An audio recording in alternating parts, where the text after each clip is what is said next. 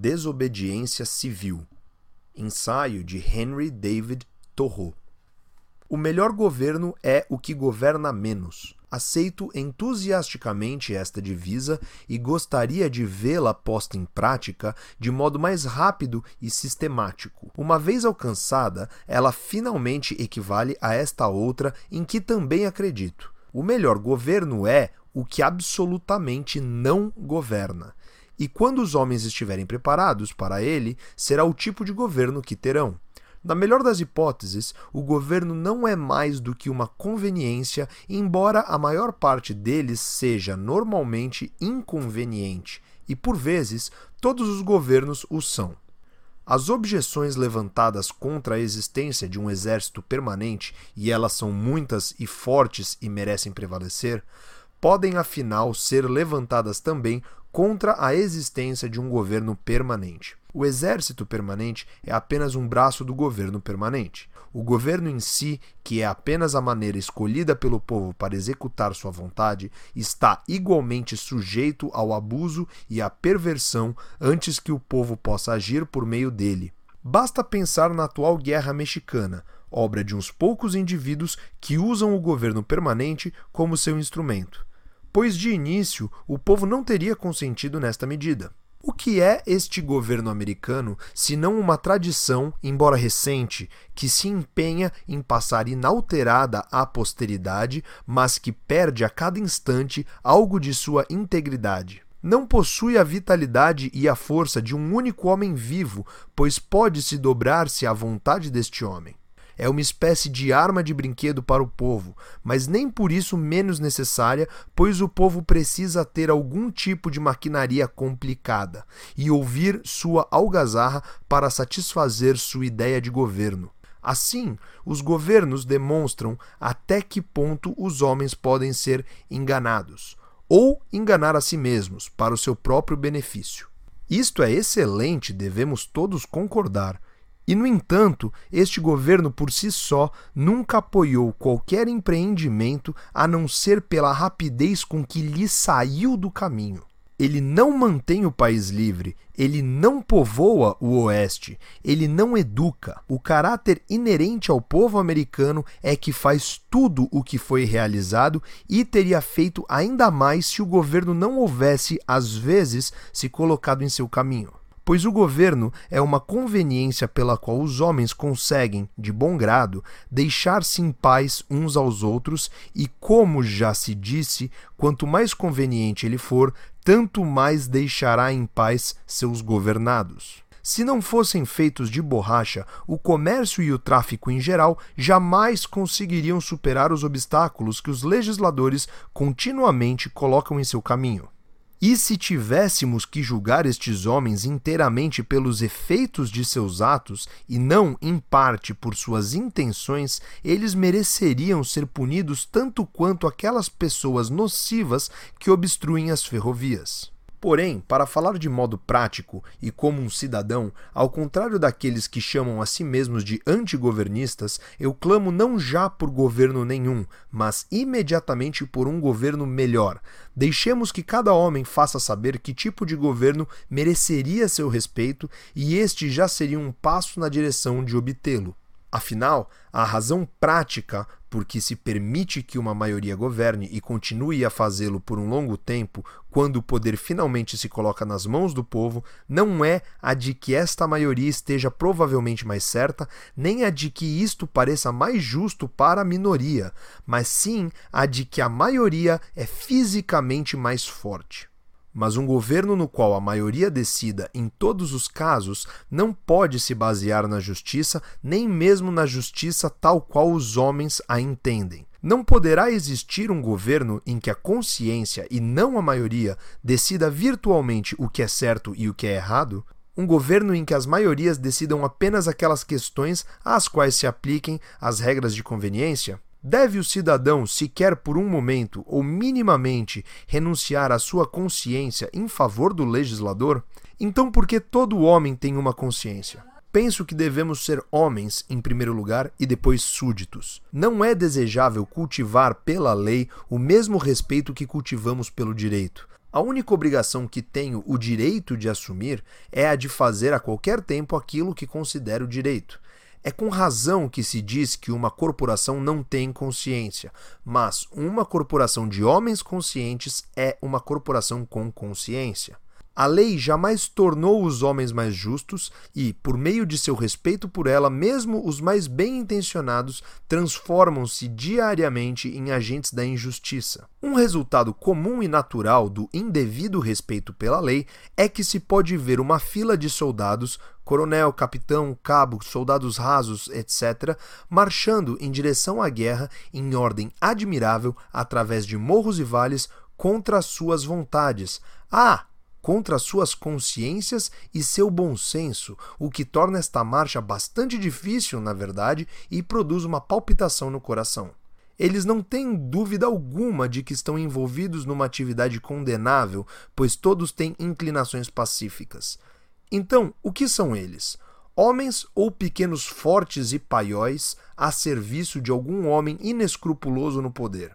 Visitem o arsenal da Marinha e contemplem um fuzileiro naval, alguém que o governo americano pode fazer ou que um homem pode fazer com sua magia negra, uma mera sombra e reminiscência de humanidade.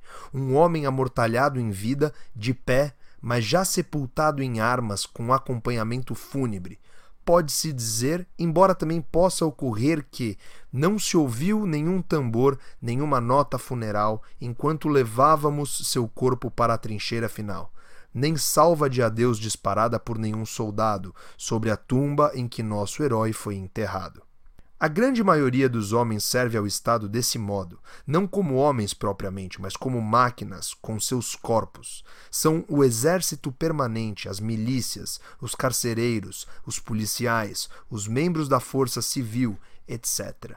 Na maioria dos casos, não há um livre exercício, seja do discernimento ou do senso moral. Eles simplesmente se colocam ao nível da árvore, da terra e das pedras. E talvez se possam fabricar homens de madeira que sirvam igualmente a tal propósito. Tais homens não merecem respeito maior que um espantalho ou um monte de lama.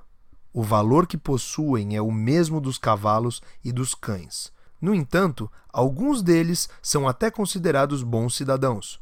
Outros, como a maioria dos legisladores, políticos, advogados, ministros e funcionários públicos, servem ao Estado principalmente com seu intelecto e, como raramente fazem qualquer distinção moral, estão igualmente propensos a servir tanto ao diabo, sem intenção de fazê-lo, quanto a Deus. Uns poucos, como os heróis, os patriotas, os mártires, os reformadores no melhor sentido e os homens, servem ao Estado também com sua consciência, e assim necessariamente resistem a ele em sua maioria e são comumente tratados como inimigos. Um homem sábio só será útil como homem e não se sujeitará ao papel de barro para tapar um buraco que impeça o vento de entrar, mas deixará esta tarefa ao menos para suas cinzas. Sou nobre demais para ser posse, ser um subalterno no comando, ou mesmo servo e instrumento útil a qualquer Estado soberano deste mundo. Aquele que se dá inteiramente a seus semelhantes parece-lhes inútil e egoísta. Aquele, porém, que a eles se dá parcialmente é considerado um benfeitor e um filântropo. De que modo convém a um homem comportar-se em relação ao atual governo americano? respondo que ele não poderá associar-se a tal governo sem desonra. Não posso, por um instante sequer, reconhecer como meu governo uma organização política que é também governo de escravos. Todos os homens reconhecem o direito de revolução, isto é, o direito de recusar lealdade ao governo e opor-lhe resistência quando sua tirania ou sua ineficiência tornaram-se insuportáveis. Mas quase todos dizem que não é este o caso no momento atual, mas foi este o caso, pensam, na Revolução de 75. Se alguém me dissesse que este é um mau governo porque tributa determinadas mercadorias estrangeiras trazidas a seus portos, é bastante provável que eu não movesse uma palha a respeito, já que posso passar sem elas. Todas as máquinas têm seu atrito e isso possivelmente tem um lado bom que compensa o lado ruim. De qualquer modo, seria bastante nocivo fazer muito alvoroço por causa disso. Mas quando o atrito chega ao ponto de controlar a máquina e a opressão e o roubo se tornam organizados, digo que não devemos mais ficar presos a tal máquina. Em outras palavras, quando um sexto da população de uma nação que se comprometeu a ser o abrigo da liberdade é formado por escravos e um país inteiro é injustamente invadido e conquistado por um exército estrangeiro e submetido à lei militar, penso que não é demasiado cedo para os homens honestos se rebelarem e darem início a uma revolução. O que torna este dever ainda mais urgente é o fato de que o país invadido não é o nosso, mas é nosso o exército invasor. William Paley, para muitos uma autoridade em questões morais, no capítulo que dedica ao, aspas, dever de submissão ao governo civil, fecha aspas, reduz toda obrigação civil a uma questão de conveniência e prossegue afirmando que, abre aspas, uma vez que o interesse de toda a sociedade o exija, ou seja, uma vez que não se pode resistir ao governo estabelecido ou mudá-lo sem inconveniência pública, é vontade de Deus que o governo estabelecido seja obedecido e não mais que isto.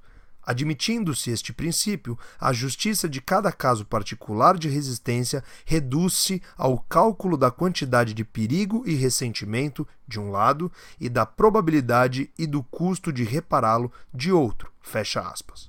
A respeito disso, afirma, cada homem terá que julgar por si próprio. Mas Paley parece jamais ter contemplado os casos aos quais não se aplicam as regras de conveniência em que um povo, tanto quanto um indivíduo, deve fazer justiça, custe o que custar. Se injustamente arrebatei a tábua de salvação a um homem que se afogava, devo devolvê-la a ele, mesmo que me afogue. Isto, de acordo com Paley, seria inconveniente. Mas aquele que salvasse sua própria vida, em tal caso, acabaria por perdê-la. Este povo deve deixar de ter escravos e de fazer guerra ao México, mesmo que isso lhe custe sua existência como povo. Em sua prática, as nações concordam com Paley. Mas será que alguém pensa que o estado de Massachusetts faz exatamente o que é direito na presente crise? Aspas, uma meretriz de profissão vestida de prata ergue a cauda do vestido, mas sua alma se arrasta no lodo. Fecha aspas. Falando de modo prático, os que se opõem a uma reforma em Massachusetts não são os 100 mil políticos do Sul, mas os 100 mil mercadores e fazendeiros daqui que estão mais interessados no comércio e na agricultura do que na humanidade, e não estão preparados para fazer justiça aos escravos e ao México, custe o que custar. Não brigo com inimigos distantes, mas com aqueles que, aqui perto, cooperam com os que estão longe e cumprem suas ordens, e sem os quais os últimos seriam inofensivos. Estamos acostumados a dizer que a massa dos homens é despreparada, mas o progresso é lento porque a minoria não é substancialmente mais sábia ou melhor do que a maioria. Não é tão importante que a maioria seja tão boa quanto vós, mas sim que exista a bondade absoluta em alguma parte, pois isto fará fermentar toda a massa. Existem milhares de pessoas que se opõem teoricamente à escravidão e à guerra e que, no entanto, efetivamente nada fazem para dar-lhes um fim que, considerando-se filhos de Washington e Franklin, sentam-se com as mãos nos bolsos e dizem não saber o que fazer e nada fazem que chegam a postergar a questão da liberdade em nome da questão do livre comércio e, serenamente após o jantar, leem as listas com as cotações de preços juntos com as últimas notícias do México, possivelmente dormindo sobre ambas. Qual é hoje a cotação de um homem honesto e de um patriota? Qual é hoje a cotação de um homem honesto e de um patriota? Eles hesitam e lamentam e às vezes suplicam, mas não fazem nada a sério ou que seja eficaz. Esperarão, bem dispostos, que outros remediem o mal para que não precisem mais lamentar. O máximo que fazem, quando o direito lhes passa perto, é dar-lhe um voto barato, mostrando-lhe uma expressão débil e desejando-lhe felicidades. Há 999 defensores da virtude para cada homem virtuoso. mas é mais fácil lidar com quem verdadeiramente possui algo do que com quem apenas o guarda temporariamente. Toda votação é uma espécie de jogo, como o de damas ou o gamão, com um leve matiz moral, um jogo com o certo e o errado, com questões morais, naturalmente acompanhado de apostas. O caráter dos votantes não está em discussão. Dou meu voto, talvez, ao que considero direito, mas não estou vitalmente interessado em que este direito prevaleça. Disponho-me a deixar isto nas mãos da maioria. A obrigação desta, portanto, jamais excede a da conveniência. Mesmo votar em favor do direito é não fazer coisa alguma por ele. Significa apenas expressar debilmente aos homens seu desejo de que ele prevaleça.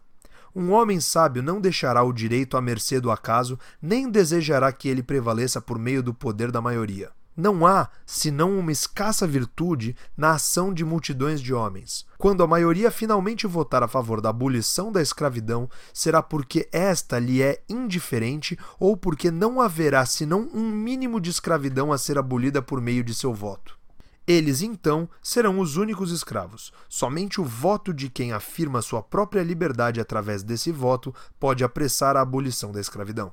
Ouço falar de uma convenção a ser realizada em Baltimore ou em algum outro lugar para a escolha de um candidato à presidência formada principalmente por diretores de jornais e políticos profissionais. Mas pergunto: que importância tem para qualquer homem independente, inteligente e respeitável a decisão a que possam eles chegar? Não poderemos ter, apesar disso, os benefícios de sua sabedoria e honestidade? Não poderemos contar com alguns votos independentes? Não existirão no país muitos indivíduos que não participam de convenções? Mas não, vejo que o homem respeitável, chamado a participar, imediatamente se desvia de sua posição e passa a desesperar de seu país, quando este teria muito mais razões para desesperar dele. Sem demora, adota um dos candidatos assim escolhidos como o único candidato disponível, provando deste modo que ele próprio está disponível para quaisquer propósitos dos demagogos. Seu voto não tem mais valor que o de qualquer estrangeiro sem princípios ou o de algum mercenário nativo que tenha sido comprado. Oh, para um homem que é homem e que, como diz meu vizinho, tem uma espinha nas costas que não se deixa dobrar, nossas estatísticas são equivocadas. A população foi estimada em excesso. Quantos homens existem em cada mil milhas quadradas deste país? Apenas um, se tanto. A América não oferecerá nenhum incentivo aos homens para que aqui se estabeleçam? O americano reduziu-se a um sujeito peculiar que pode ser reconhecido pelo desenvolvimento de seu órgão gregário e pela manifesta ausência de intelecto e alegre autoconfiança. Um sujeito cuja principal preocupação ao chegar ao mundo é verificar se os asilos de pobres estão em bom estado, e que, antes mesmo de ter legalmente vestido um uniforme varonil, já está coletando fundos para as viúvas e órfãos que possam porventura existir. Em suma, alguém que só se aventura a viver através da ajuda de companhias de seguros mútuos que prometeu enterrá-lo decentemente. Não é dever de um homem, na verdade, devotar-se à erradicação de qualquer injustiça, mesmo a maior delas, pois ele pode perfeitamente estar absorvido por outras preocupações mas é seu dever, ao menos, lavar as mãos em relação a ela e, se não quiser mais levá-la em consideração, não lhe dar seu apoio em termos práticos.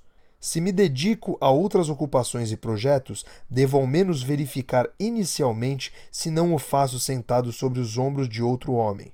Devo sair de cima dele antes de mais nada para que também ele possa ocupar-se de seus projetos. Vejam que gritante contradição se tolera. Ouvi alguns de meus concidadãos afirmarem, aspas, gostaria que me mandassem ajudar a sufocar uma insurreição de escravos ou marchar em direção ao México. Vejam só se eu iria. Fecha aspas. No entanto, estes mesmos homens, seja diretamente através de sua sujeição ou indiretamente, pelo menos, através de seu dinheiro, forneceram substitutos para si mesmos O soldado que se recusa a servir numa guerra injusta é aplaudido por aqueles que não se recusam a sustentar o governo injusto que faz a guerra, por aqueles cujos atos e autoridade ele negligencia e despreza, como se o Estado fosse pertinente ao ponto de contratar alguém para castigá-lo enquanto peca, mas não ao ponto de deixar de pecar por um momento sequer. Assim, em nome da ordem e do governo civil, somos levados finalmente a homenagear e sustentar nossa própria vileza. Depois do primeiro rubor do pecado vem a indiferença, e de imoral ela passa a ser, digamos, amoral e não inteiramente desnecessária à vida que levamos. O erro mais óbvio e geral para sustentar-se exige a virtude mais desinteressada. A leve censura a que a virtude do patriotismo encontra-se normalmente sujeita é exercida com mais probabilidade pelos homens nobres, aqueles que, embora desaprovando o caráter e as medidas do governo, dão a ele sua lealdade e seu apoio. São indubitavelmente seus defensores mais conscienciosos e frequentemente tornam-se os mais sérios obstáculos à reforma alguns dirigem-se ao Estado pedindo que este dissolva a União que desconsidere as solicitações do presidente. Porque eles mesmos não dissolvem a união que existe entre eles e o Estado e não se recusam a pagar a sua cota ao Tesouro? Não se mantêm assim em relação ao Estado do mesmo modo que o Estado em relação à União? E não serão as mesmas razões que impediram o Estado de resistir à União que os impedem de resistir ao Estado? Como pode um homem satisfazer-se com apenas ter uma opinião e deleitar-se com ela? Haverá nela algum deleite se sua opinião for a de que ele se sente lesado? Se teu vizinho te rouba um único dólar, não te contentarás em saber que foste roubado ou em dizer que o foste, nem mesmo impedir que ele pague o que te deve, mas tomarás providências efetivas para obter de volta toda a quantia e, ao mesmo tempo, para que não sejas novamente roubado. A ação, baseada num princípio, a percepção e execução do direito, modifica coisas e relações. É essencialmente revolucionária e não condiz inteiramente com nada que lhe seja anterior. Ela não divide apenas estados e igrejas, mas também famílias, a divide o indivíduo, separando nele o diabólico do divino. Leis injustas existem. Devemos contentar-nos em obedecer a elas ou esforçar-nos em corrigi-las, obedecer-lhes até triunfarmos ou transgredi-las desde logo. Num governo como este, os homens geralmente pensam que devem esperar até que a maioria seja persuadida a alterá-las pensam que, se resistissem ao governo, o remédio seria pior que o mal. Mas é culpa do próprio governo que o remédio seja efetivamente pior que o mal. É ele que o torna pior. Por que ele não está mais apto a antecipar e proporcionar a reforma? Por que não trata com carinho sua sábia minoria? Por que suplica e resiste antes de ser ferido? Por que não encoraja seus cidadãos a prontamente apontarem seus defeitos e a agirem melhor do que eles lhes pede? Por que sempre crucifica Cristo, excomunga Copérnico e Lutero e declara Washington e Franklin rebeldes? Pode-se pensar que a deliberada e eficaz negação de sua autoridade tenha sido a única ofensa jamais levada em conta pelo governo. De outro modo, por que não lhe atribuiu ele uma penalidade definida, adequada e proporcional? Se um homem sem propriedade alguma recusa-se uma única vez a contribuir com nove shillings para o Estado, é aprisionado por um período de tempo ilimitado por qualquer lei que seja de meu conhecimento e determinado apenas pelo critério pessoal daqueles que ali o colocaram. Mas, tivesse ele roubado ao Estado noventa vezes nove shillings, teria sido sem demora posto em liberdade. Se a injustiça faz parte do atrito necessário à máquina do governo, deixemos que assim seja. Talvez amacie com o passar do tempo e certamente a máquina irá se desgastar. Se a injustiça tem uma mola, polia, cabo ou manivela exclusivamente para si, talvez possamos questionar se o remédio não será pior do que o mal. Mas se ela for de natureza tal que exija que nos tornemos agentes de injustiça para com os outros, então proponho que violemos a lei. Deixemos que nossas vidas sejam um antiatrito capaz de deter a máquina. O que devemos fazer de qualquer maneira é verificar se não nos estamos prestando ao mal que condenamos. Quanto a adotar os meios que o Estado propiciou para remediar o mal, nada sei sobre eles. Levam tempo demais e a vida se esgotaria. Tenho outros assuntos com que me preocupar. Vim a este mundo não principalmente para fazer dele um bom lugar para se viver, mas para viver nele, seja bom ou mal. Um homem não tem que fazer tudo, mas algo, e não é porque não pode fazer tudo que precisa fazer este algo de maneira errada. Não tenho maior obrigação de enviar petições ao governador ou à legislatura do que eles a mim. E, se não atenderem minhas solicitações, o que devo fazer? Mas neste caso, o Estado não propicia solução alguma. O mal está em sua própria constituição. Isto pode parecer rude, inflexível e hostil, mas é tratar com a máxima bondade e consideração o único espírito que pode apreciá-lo ou merecê-lo. E assim o são todas as mudanças para melhor, como o momento e a morte que convulsionam o corpo.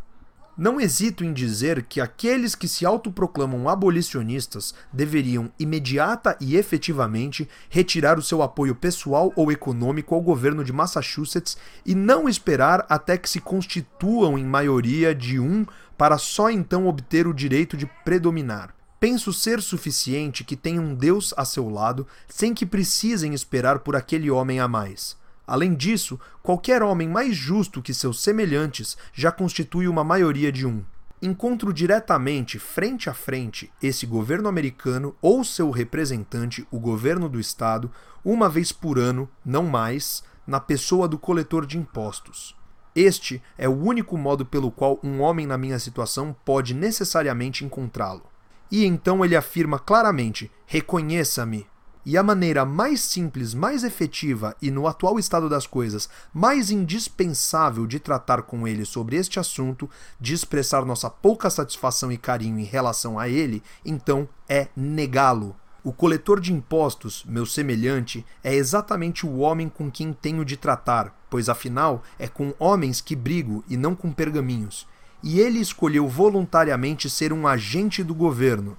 Como poderá ele saber com certeza o que é e o que faz como representante do governo ou como homem, até que seja obrigado a decidir se irá tratar a mim, seu semelhante, por quem tem respeito, como um homem bem intencionado e um seu semelhante, ou como um maníaco e perturbador da ordem, até que seja obrigado a ver se tem condições de superar este obstáculo e sua urbanidade sem um pensamento ou discurso mais rudes e impetuosos correspondentes à sua ação. Estou certo de que se mil, se cem, se dez homens aos quais pudesse nomear, dez homens honestos apenas, há se um homem honesto neste estado de Massachusetts, deixando de manter escravos, decidisse realmente retirar-se desta sociedade e fosse por isto encarcerado, isso significaria o fim da escravidão nos Estados Unidos. Pois não importa quão limitado possa parecer o começo,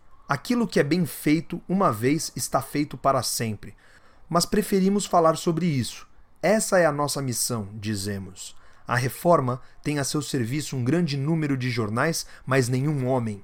Se meu estimado semelhante, o representante do Estado, que dedica seus dias ao arranjo da questão dos direitos humanos na Câmara do Conselho, ao invés de ser ameaçado com as prisões da Carolina, assumisse a condição de prisioneiro de Massachusetts, este Estado, sempre ansioso por impingir o pecado da escravidão a seu irmão, embora no momento possa apenas descobrir um ato de inhospitalidade como base para uma disputa com ele, a legislatura não deixaria inteiramente de lado o assunto no próximo inverno. Num governo que aprisiona qualquer pessoa injustamente, o verdadeiro lugar de um homem justo é também a prisão. O lugar apropriado hoje, o único lugar que Massachusetts proporciona a seus espíritos mais livres e menos desesperançados, são seus cárceres, nos quais se verão aprisionados e expulsos do Estado por ação deste os mesmos homens que já haviam expulsado a si mesmos por seus princípios. É ali que deverão encontrá-los o escravo foragido, o prisioneiro mexicano em liberdade condicional e o índio que queriam protestar contra as injustiças sofridas por sua raça. naquele lugar à parte, embora mais livre e honroso, em que o Estado coloca aqueles que não estão com ele, mas contra ele, o único lugar num Estado escravo em que um homem livre pode viver com honra. Se alguém pensa que ali sua influência se perderá, que sua voz não mais atormentará os ouvidos do Estado e que ele não será como um inimigo dentro das suas muralhas, é porque não sabe o quanto a verdade é mais poderosa que o erro, nem o quão mais eloquente e eficazmente pode combater a injustiça aquele que já a tenha experimentado em sua própria carne. Dá o teu voto inteiro, não uma simples tira de papel, mas toda a tua influência. Uma minoria é impotente enquanto se conforma à maioria. Nem chega a ser uma minoria, então, mas torna-se irresistível quando se põe a obstruir com todo o seu peso. Se a alternativa for a de manter todos os homens justos na prisão ou desistir da guerra e da escravidão, o Estado não hesitará em sua escolha. Se mil homens se recusassem a pagar seus impostos este ano, esta não seria uma medida violenta e sangrenta como seria a de pagá-los e permitir ao Estado cometer violências e derramar sangue inocente.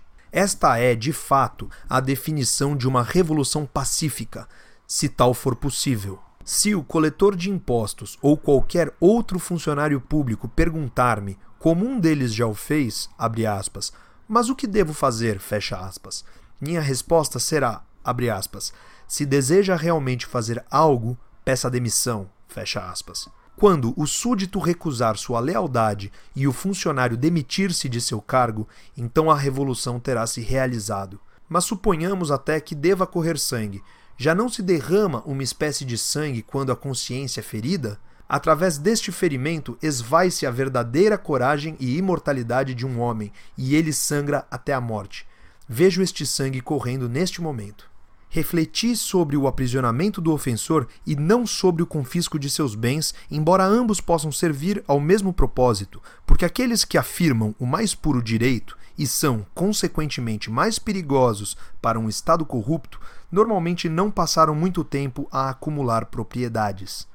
A esses, o Estado presta comparativamente pouco serviço e um pequeno imposto costuma ser visto como exorbitante, particularmente se são obrigados a ganhá-lo com suas próprias mãos. Se houvesse alguém que pudesse viver inteiramente sem o uso de dinheiro, o próprio Estado hesitaria em exigir-lhe pagamento. Mas o homem rico, sem querer fazer nenhuma comparação invejosa, está sempre vendido à instituição que o faz rico. Falando em termos absolutos, quanto mais dinheiro, menos virtude, pois o dinheiro se interpõe entre um homem e seus objetivos e os obtém para ele, e certamente não há grande virtude em fazê-lo. O dinheiro abafa muitas questões que, de outro modo, este homem seria levado a responder, ao mesmo tempo em que a única nova questão que lhe propõe é a difícil, embora supérflua, questão de saber como gastá-lo. Assim, seu fundamento moral lhe é retirado de sob os pés. As oportunidades de viver diminuem na proporção em que aumenta o que se chama de aspas, meios. Aspas. O melhor que um homem pode fazer por sua cultura quando enriquece é tentar pôr em prática os planos que concebeu quando pobre. Cristo respondeu aos herodianos de acordo com sua situação. Mostrai-me o dinheiro do tributo. Fecha aspas e um deles tirou uma moeda do bolso. Se usais o dinheiro com a imagem de César gravada e que ele tornou corrente e útil, ou seja, se sois homens do Estado e de bom grado desfrutais as vantagens do governo de César, então devolvei a ele um pouco do que lhe pertence quando ele assim o exigir. Logo, dai a César o que é de César e a Deus o que é de Deus disse, deixando-os sem saber mais do que antes a respeito de qual era qual, pois não desejavam sabê-lo. Quando converso com os mais livres dos meus semelhantes, percebo que, seja o que for que digam sobre a magnitude e seriedade do problema e sobre sua preocupação com a tranquilidade pública, o cerne da questão é que não podem dispensar a proteção do governo existente e temem as consequências que possam advir para suas propriedades e suas famílias da desobediência a ele. De minha parte, não gostaria de pensar que alguma vez tenha confiado na proteção do Estado. No entanto, se nego a autoridade do Estado quando ele me apresenta a conta dos impostos, logo ele irá se apossar do meu patrimônio e dissipá-lo, molestando-me assim interminavelmente, bem como aos meus filhos. Isso é injusto.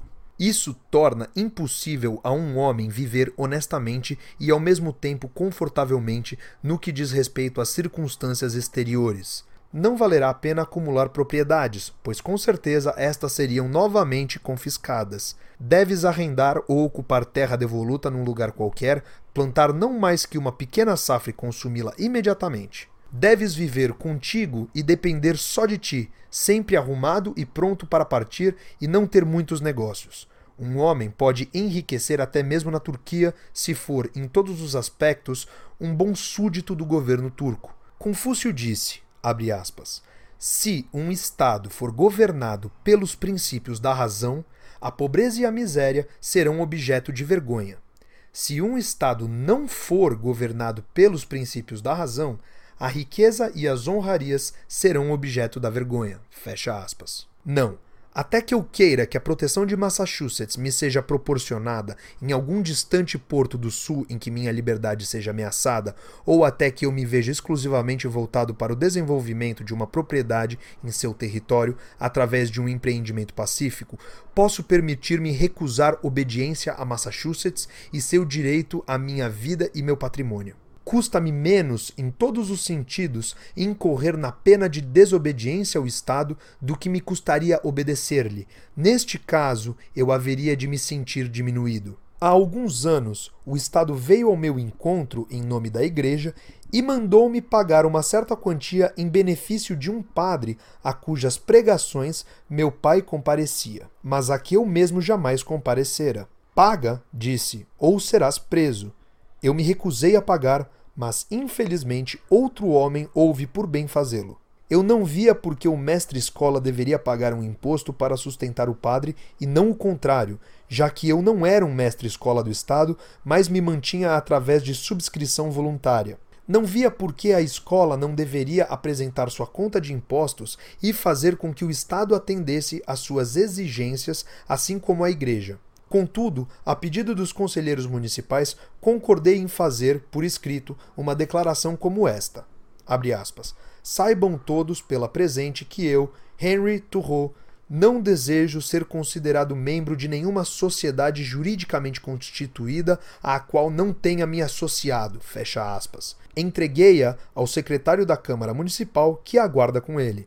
Desde então, o Estado, tendo tomado conhecimento de que eu não desejava ser considerado membro daquela igreja, nunca mais me fez tal exigência, embora dissesse que precisava manter-se fiel à sua presunção inicial naquela época. Se eu tivesse tido como especificá-las, então teria identificado minuciosamente todas as sociedades às quais não pertencia, mas não soube onde encontrar uma lista completa delas. Não pago imposto individual há seis anos. Por causa disso, certa vez, fui colocado na cadeia por uma noite. E, enquanto contemplava as sólidas paredes de pedra com dois ou três pés de espessura, a porta de madeira e ferro com um pé de espessura e a grade de ferro que filtrava a luz, não pude deixar de ficar impressionado com a insensatez daquela instituição que me tratava como se eu fosse um mero amontoado de carne, sangue e ossos pronto para ser aprisionado. Estranhei que ela tenha concluído por fim que aquele fosse o melhor uso que poderia fazer de mim e que não tenha pensado em aproveitar-se de meus serviços de algum modo. Vi que, se havia um muro de pedra entre eu e meus concidadãos, havia um outro ainda mais difícil de galgar e transpor para que eles pudessem tornar-se tão livres quanto eu. Não me senti aprisionado sequer por um momento, e aqueles muros pareceram-me um enorme desperdício de pedra e argamassa. Sentia-me como se apenas eu, entre todos meus concidadãos, tivesse pago o imposto. Eles claramente não sabiam como tratar-me, mas portavam-se como pessoas mal educadas. Em cada ameaça e em cada cumprimento havia um disparate por pensarem que meu maior desejo era estar do outro lado daquele muro de pedra. Eu não podia senão sorrir ao ver quão diligentemente fechavam a porta às minhas meditações que os perseguiam totalmente desimpedidas e eles é que eram, na verdade, tudo de perigoso. Como não podiam alcançar-me, resolveram punir meu corpo. como meninos que, não conseguindo atacar alguém que odeiam, maltratam-lhe o cão. Vi que o Estado era irresponsável, tímido como uma mulher solitária com suas colheres de prata e que não sabia distinguir seus amigos de seus inimigos. E perdi o resto de respeito que ainda nutria por ele, e tive pena dele. Portanto, o Estado nunca enfrenta intencionalmente a consciência intelectual ou moral de um homem, mas apenas seu corpo, seus sentidos não está equipado com inteligência ou honestidade superiores, mas com força física superior. Não nasci para ser forçado a nada, respirarei a meu próprio modo. Vejamos quem é o mais forte. Que força tem uma multidão? Só pode forçar-me aquele que obedece a uma lei mais alta que a minha. Forçam-me a tornar-me como eles. Não sei de homens que tenham sido forçados a viver desta ou daquela maneira por uma massa de homens. Que espécie de vida seria essa? Quando me deparo com um governo que diz, abre aspas, teu dinheiro ou tua vida, fecha aspas, por que deveria apressar-me em dar-lhe meu dinheiro? Ele pode estar em grande dificuldade e não saber o que fazer, mas não posso ajudá-lo nisso. Ele deve ajudar a si mesmo, fazer como eu faço. Não vale a pena lamuriar-se. Não sou responsável pelo bom funcionamento da maquinaria da sociedade. Não sou o filho do maquinista. Observo que, quando uma bolota de carvalho e uma castanha caem lado a lado, uma não se mantém inerte para dar lugar à outra, mas ambas obedecem às próprias leis e desenvolvem-se e crescem e florescem tão bem quanto podem, até que uma delas talvez domine e destrua a outra. Se uma planta não consegue viver de acordo com sua natureza, ela morre, e assim também um homem. A noite que passei na prisão foi bastante inusitada e interessante. Quando lá entrei, os prisioneiros, em mangas de camisa, conversavam e aproveitavam o ar da noite perto da entrada. Mas o carcereiro disse: Vamos lá, rapazes, é hora de fechar. E assim eles debandaram, e pude ouvir o som de seus passos retornando às celas vazias. Meu companheiro de cela foi me apresentado pelo carcereiro como um camarada de primeira e um homem inteligente.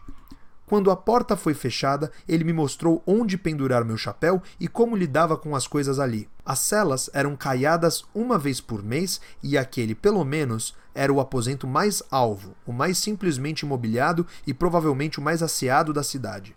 Naturalmente, ele quis saber de onde eu vinha e o que me levava até ali, e depois de ter lhe contado, perguntei-lhe igualmente como tinha ido parar ali, presumindo, é claro, que fosse um homem honesto. E, do jeito que anda o mundo, acredito que o fosse. Bem, ele disse, fui acusado de incendiar um celeiro, mas não o fiz. Tanto quanto pude constatar, ele provavelmente fora dormir bêbado num celeiro, fumar ali seu cachimbo e assim incendiara o celeiro. Tinha fama de ser um homem inteligente, estava ali há cerca de três meses esperando que seu julgamento fosse realizado e ainda teria que esperar outro tanto, mas encontrava-se bastante domesticado e satisfeito, já que tinha casa e comida de graça, e achava que era bem tratado. Ele ocupava uma das janelas e eu a outra, e descobri que, se alguém ficasse ali por muito tempo, sua principal ocupação seria a de ficar olhando pela janela. Em pouco tempo, eu havia lido todos os panfletos que tinham sido deixados ali e examinado por onde antigos prisioneiros haviam escapado e onde uma grade havia sido cerrada e escutado a história de vários ocupantes daquela cela, pois descobri que mesmo ali havia histórias e boatos que nunca haviam circulado além dos muros da prisão. Esta é, provavelmente, a única casa da cidade em que se compõem versos que são posteriormente impressos sob forma de circular, mas não são publicados. Mostraram-me uma lista bastante longa de versos compostos por alguns jovens que haviam sido descobertos numa tentativa de fuga e que se vingaram cantando-os. Tirei o máximo que pude de meu companheiro de cela, temendo que não voltasse a vê-lo nunca mais, mas ele, afinal, mostrou-me qual era a minha cama e deixou-me com a missão de apagar a lamparina.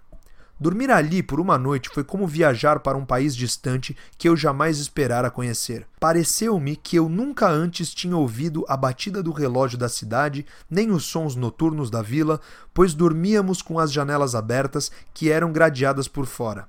Era como ver minha vila natal à luz da Idade Média e nosso Concorde transformava-se num riacho como os do Reno, e visões de cavaleiros e castelos passavam diante de meus olhos. eram as vozes dos velhos cidadãos dos burgos que eu ouvia nas ruas. Eu era um espectador e um ouvinte involuntário de tudo que era dito e feito na cozinha da estalagem contígua, uma experiência totalmente nova e rara para mim. Era uma visão mais minuciosa de minha cidade natal. Eu estava completamente dentro dela. Nunca havia enxergado suas instituições antes. Aquela era uma de suas instituições peculiares, pois era um condado. Comecei a compreender com que se ocupavam seus habitantes. Pela manhã, nosso de jejum era passado através da vigia da porta em pequenas vasilhas de lata retangulares que continham meio litro de chocolate, pão preto e uma colher de ferro. Quando pediram de volta as vasilhas, minha inexperiência me fez devolver o pão que me sobrara mas meu companheiro agarrou-o e disse que eu deveria guardá-lo para o almoço ou o jantar. Pouco depois, deixaram-nos sair para trabalhar num campo de feno próximo dali, para onde ia todos os dias, e como estaria de volta só depois do meio-dia, disse-me adeus, pois duvidava que fosse me ver outra vez. Quando saí da prisão, pois alguém interferiu e pagou aquele imposto, não achei que grandes mudanças houvessem ocorrido nas coisas comuns, como o faria alguém que tivesse entrado jovem na prisão e dela saísse já grisalho e cambaleante. Mesmo assim, aos meus olhos, ocorrera uma mudança no cenário, na cidade, no estado, no país. Uma mudança maior do que qualquer outra que pudesse ser efetuada pela mera passagem do tempo. Enxerguei ainda mais claramente o estado em que vivia. Vi até que ponto podia confiar, como bons vizinhos e amigos, nas pessoas entre as quais vivia. Vi que sua amizade valia apenas para o tempo bom, que eles não se propunham muito a praticar o bem. Vi que eram de uma raça diferente da minha, tanto quanto os chineses e os malaios, devido a seus preconceitos e superstições, que, em seus sacrifícios pela humanidade, não colocavam nada em risco, nem mesmo seu patrimônio, que, afinal de contas, não eram assim tão nobres, pois tratavam o ladrão como este os havia tratado e esperavam, através de certas observâncias exteriores, de umas poucas preces e de andarem por um determinado caminho reto, porém inútil, de tempos em tempos, salvar suas almas. Isto pode parecer um julgamento demasiado severo de meus próximos, pois acredito que muitos deles não estejam conscientes da existência de uma instituição como a cadeia em sua vila. Antigamente, era costume em nossa vila, quando um pobre devedor saía da cadeia, seus conhecidos o saudarem olhando-o através dos dedos, que eram cruzados para representar as grades de uma janela de prisão, e dizendo: Como vai? Meus conterrâneos não me saudaram desta forma, mas primeiro olharam para mim, depois uns para os outros, como se eu tivesse retornado de uma longa jornada. Eu tinha sido preso enquanto me dirigia ao sapateiro para buscar um sapato que precisara de conserto. Quando saí na manhã seguinte, tratei de completar minha pequena missão e, já calçando meu sapato consertado, juntei-me à turma do Huckleberry, que estava impaciente para ser por mim conduzida e, depois de meia hora, pois o cavalo fora atrelado em seguida, encontrávamos-nos no meio de um campo de Huckleberry, numa de nossas colinas mais altas e duas milhas de distância, e logo já não podíamos enxergar o estado em parte alguma. Esta é toda a história das, aspas, minhas prisões. Fecha aspas. Nunca me recusei a pagar o imposto rodoviário, pois desejo tanto ser um bom vizinho quanto um mau súdito. E quanto a sustentar as escolas, faço minha parte educando hoje meus concidadãos. Não é por nenhum item específico da lista de impostos que me recuso a pagá-la. Simplesmente desejo recusar sujeição ao Estado, afastar-me dele e manter-me à parte de modo efetivo. Não me interessa traçar a rota de meu dólar, mesmo que pudesse, até o ponto em que ele compre um homem ou um mosquete para matar um homem. O dólar é inocente, mas a mim interessa rastrear os efeitos de minha sujeição. Na verdade, serenamente declaro guerra ao Estado, a meu modo, embora eu ainda possa vir a usá-lo e obter dele as vantagens que puder como é comum nestes casos. Se outros pagam o imposto que me é exigido por solidariedade ao Estado, fazem simplesmente o que já haviam feito em seus próprios casos ou, mais exatamente, favorecem a injustiça numa extensão maior que a exigida pelo Estado. Se pagam o imposto devido a um interesse equivocado pelo indivíduo taxado para salvar seu patrimônio ou impedir que ele vá para a cadeia, é porque não avaliaram sensatamente até que ponto permitem que seus sentimentos pessoais interfiram no bem público. Esta é, portanto, minha posição atual. Num caso como esse, porém, nunca se pode estar demasiadamente em guarda para que nossa ação não seja influenciada pela obstinação ou por uma indevida consideração pelas opiniões dos homens. Tratemos de fazer apenas aquilo que nos seja próprio e oportuno. Às vezes penso, ora, essas pessoas são bem intencionadas, mas são ignorantes. Agiriam melhor se soubessem como fazê-lo. Por que dar a nossos concidadãos o incômodo de tratar-nos de uma maneira pela qual não se mostram inclinados? Mas penso melhor, isto não é razão para que eu haja como eles ou permita que outros sofram um incômodo muito maior de um tipo diferente. Digo a mim mesmo também. Quando muitos milhões de homens, sem ódio, sem hostilidade, sem sentimentos pessoais de qualquer espécie, exigem de ti apenas uns poucos shillings, sem a possibilidade, por seu temperamento, de retraírem-se ou de alterarem sua atual demanda, e sem a possibilidade de tua parte de apelar para quaisquer outros milhões, por que expor-te a esta força bruta e esmagadora? Não resistes tão obstinadamente ao frio e à fome, aos ventos e às ondas. Submetes-te serenamente a mil necessidades semelhantes. Não colocas tua cabeça no fogo.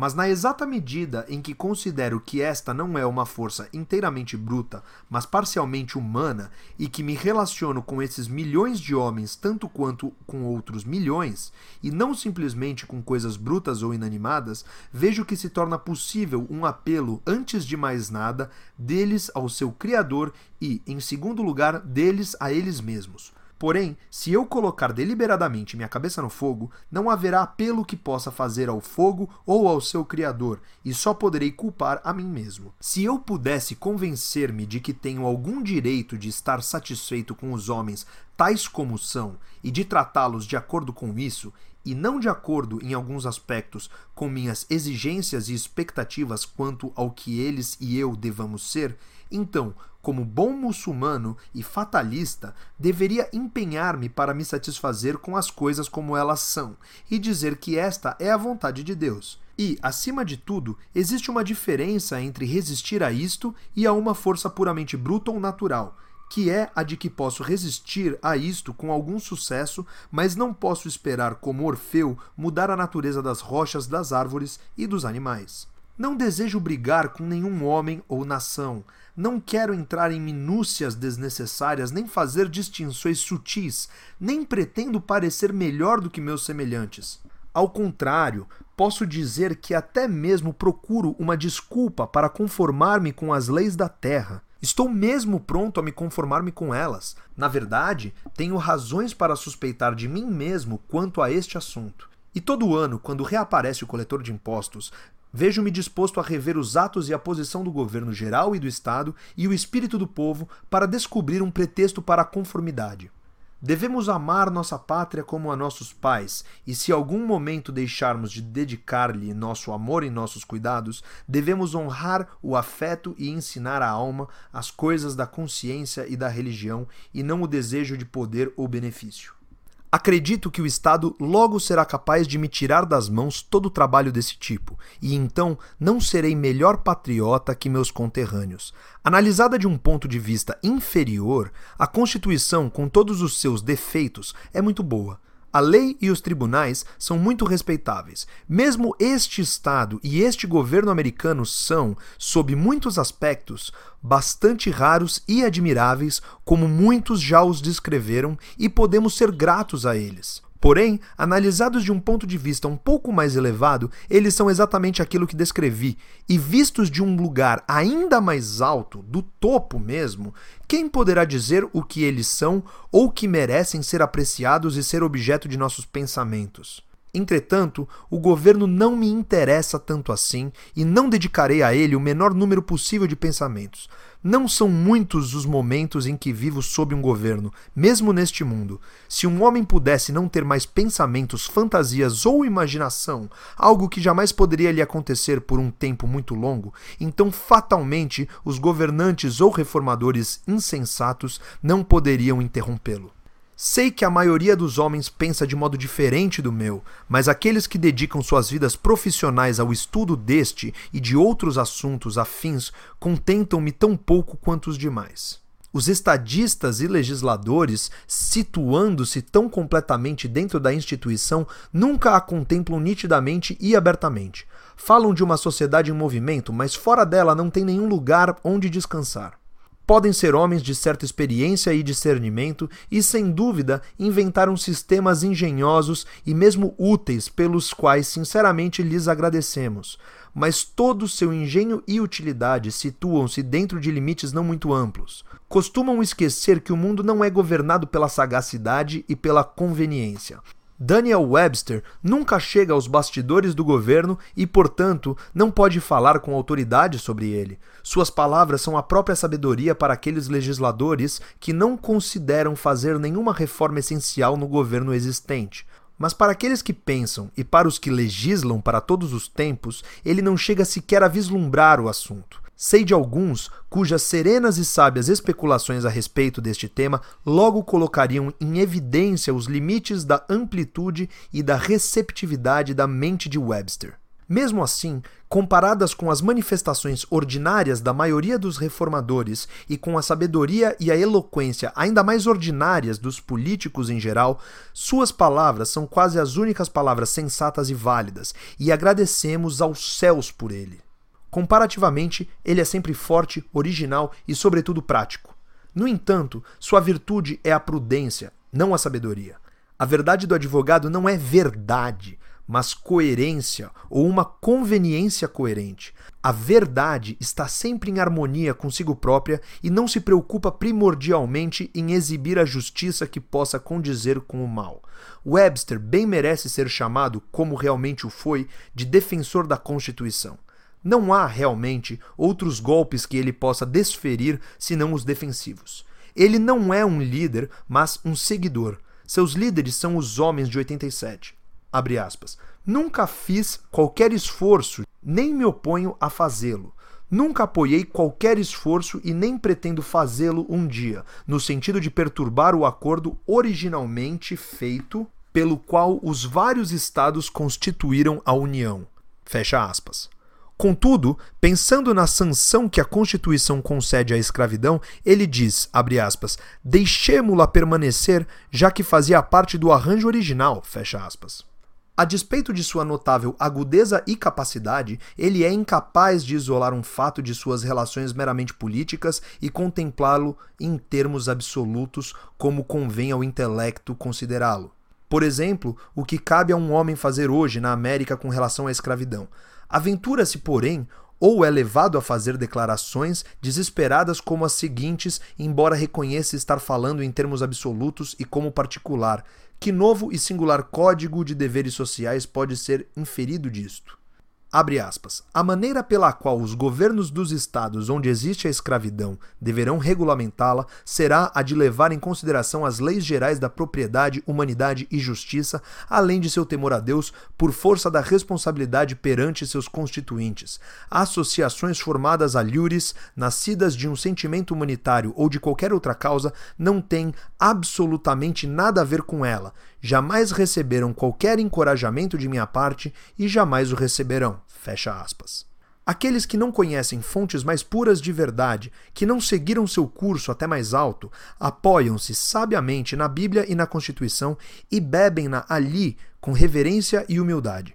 Mas aqueles que contemplam o lugar de onde ela verte para este lago ou para aquela lagoa, arregaçam as mangas mais uma vez e continuam sua peregrinação até suas nascentes. Nenhum homem com gênio para legislar apareceu na América. Eles são raros até na história do mundo. Existem oradores, políticos e homens eloquentes aos milhares, mas ainda não abriu a boca para falar aquele interlocutor capaz de resolver as questões mais discutidas do momento. Amamos a eloquência pela eloquência e não por qualquer verdade que possa exprimir ou por qualquer heroísmo que possa inspirar.